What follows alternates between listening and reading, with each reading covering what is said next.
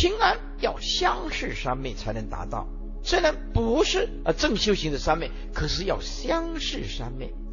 在座诸位，三百六十五天，从今天起，绝对不用发脾气来解决事情，绝对不恨天普天下任何一个人，你的相视三昧就现前。你在那个业力自己做笔记，我这三百六十五天有没有发嗔恨心？有没有发怨恨的心？对，没有，相视三昧就现前。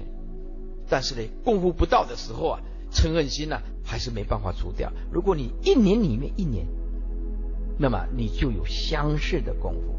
相似的功夫有什么好处？你你命中往生，你就有把握。因为不生气，要让它变成习惯。我告诉你，你你常常生气，你临命中怎么办？你有把握临命中，全世界的人都不会对不起你吗？冤亲债主不会报复你吗？这个很难讲的。对吧？说不定啊，你在临命中的时候，你最讨厌的那个人刚好现身，哇，那你怎么办？你你在活着的时候，你可以说，我临命中的时候，哪一个人千万不要来看我。嗯，按、啊、那注死不死，就是住死不是也，他在多讲了你也边啊，那你怎么办？啊，你最这辈子最不喜欢看到他临命中看到，又讲不出话来，那怎么办？